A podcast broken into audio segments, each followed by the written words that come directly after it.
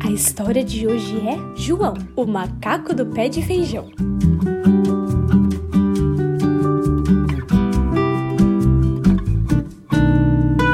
Há muito tempo atrás, nas lindas árvores da Mata Atlântica, vivia um lindo macaquinho travesso chamado João.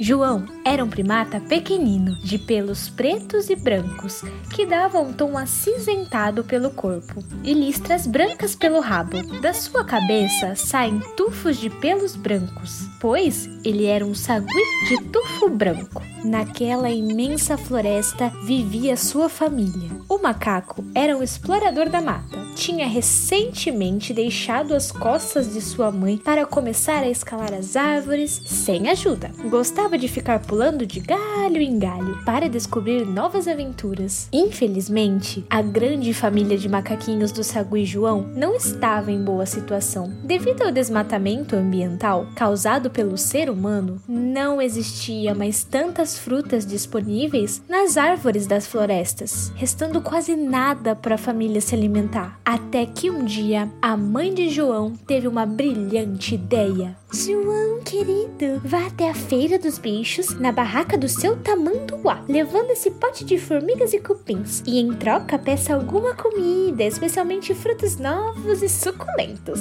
Pediu a mamãe do João. Claro, mamãe, estou indo. Disse o pequeno sagui. Ó, oh, mas cuidado, para não se enganar. Esse é o nosso último recurso para conseguir alguma comida. Cuidadosa, a mamãe alertou. Assim foi o macaquinho de galho em galho, saltitando até chegar na feira dos bichos. Chegando lá, ele encontrou de tudo. Estava a bicharada toda da Mata Atlântica. Ali eles trocavam alimentos e objetos. De repente, ele viu uma luz brilhante e uma fumaça rosa. Logo em seus olhos ficaram esbugalhados com tamanha atenção. Chegue mais perto, querido amigo. O que você deseja? Disse o Nilo, um tamanduá bandeira. Minha mãe disse para eu trocar esse pote de formigas por algumas frutas para alimentar nossa família. Bom, frutas eu não tenho, mas tenho algo bem melhor. Surpreendente. Supimpa. O quê? Perguntou o sagui curioso.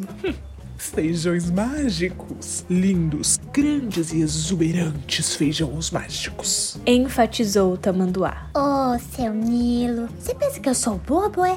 Por que você diz isso, meu pequeno amigo Sagui? Você acha que eu acredito em feijões mágicos? Minha mãe disse para eu trocar por frutas e é isso que eu vou fazer. Não seja incrédulo. Não duvide do poder dos feijões. Eles realmente são mágicos. Você terá tudo o que deseja. Irá ficar surpreso e ficará admirado com o poder dos feijões. Confie em mim. João ficou um pouco desconfiado, mas com tamanha propaganda, era difícil recusar a grande oferta. Ok, você me convenceu. Irei levar os feijões, ó, oh, mas é bom que eles funcionem. Respondeu o Sagui. Então assim, João voltou para casa com os feijões mágicos. Ele estava eufórico para contar para a mamãe Sagui sobre os feijões. De galho em galho, chegou até a sua árvore. Mamãe, mamãe, abre a porta. Tenho uma notícia maravilhosa. Troquei as formigas e os cupins por lindos e poderosos feijões mágicos. Ah, quando ele disse isso, os tufos brancos da mamãe Sagui quase ficaram vermelhos de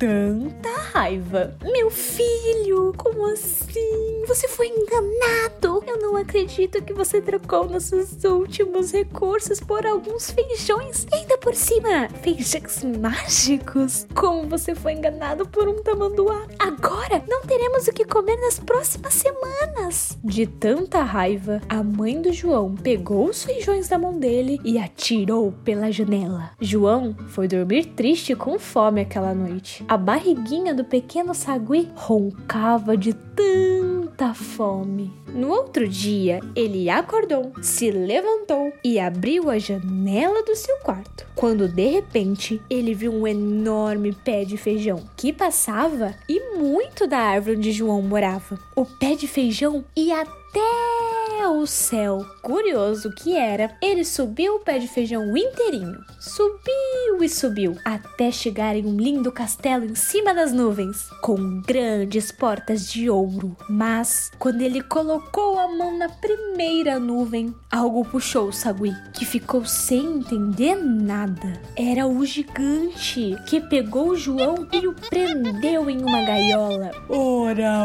ora, é um macaquinho. Eu aposto que a minha filha vai adorar um novo animal para se divertir. Filha, venha ver o presente que o papai achou para você. Disse o gigante, cheio de si. Papai, o que é isso?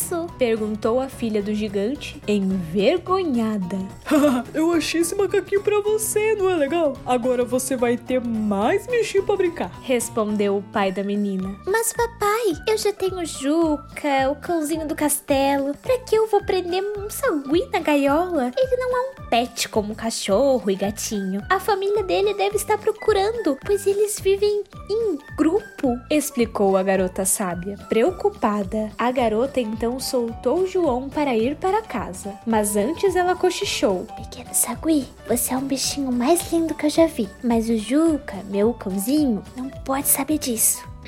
Agora você pode ir para sua casa. Mas se quiser ser meu amigo, eu, eu prometo que eu vou deixar umas frutinhas espalhadas pelos muros do castelo, assim. Você e sua família podem me fazer uma visita. Eu vou adorar te ver. O pequeno João foi